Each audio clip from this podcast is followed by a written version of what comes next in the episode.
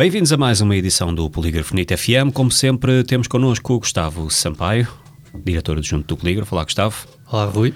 Vamos fazer então o fact-checking sobre temas e artigos partilhados em redes sociais ou declarações de políticos e figuras públicas. E começamos com a declaração de, a suposta declaração de um político. Será que Marcelo Rebelo de Sousa disse que a pandemia é uma invenção e serve para controlar os cidadãos, Gustavo?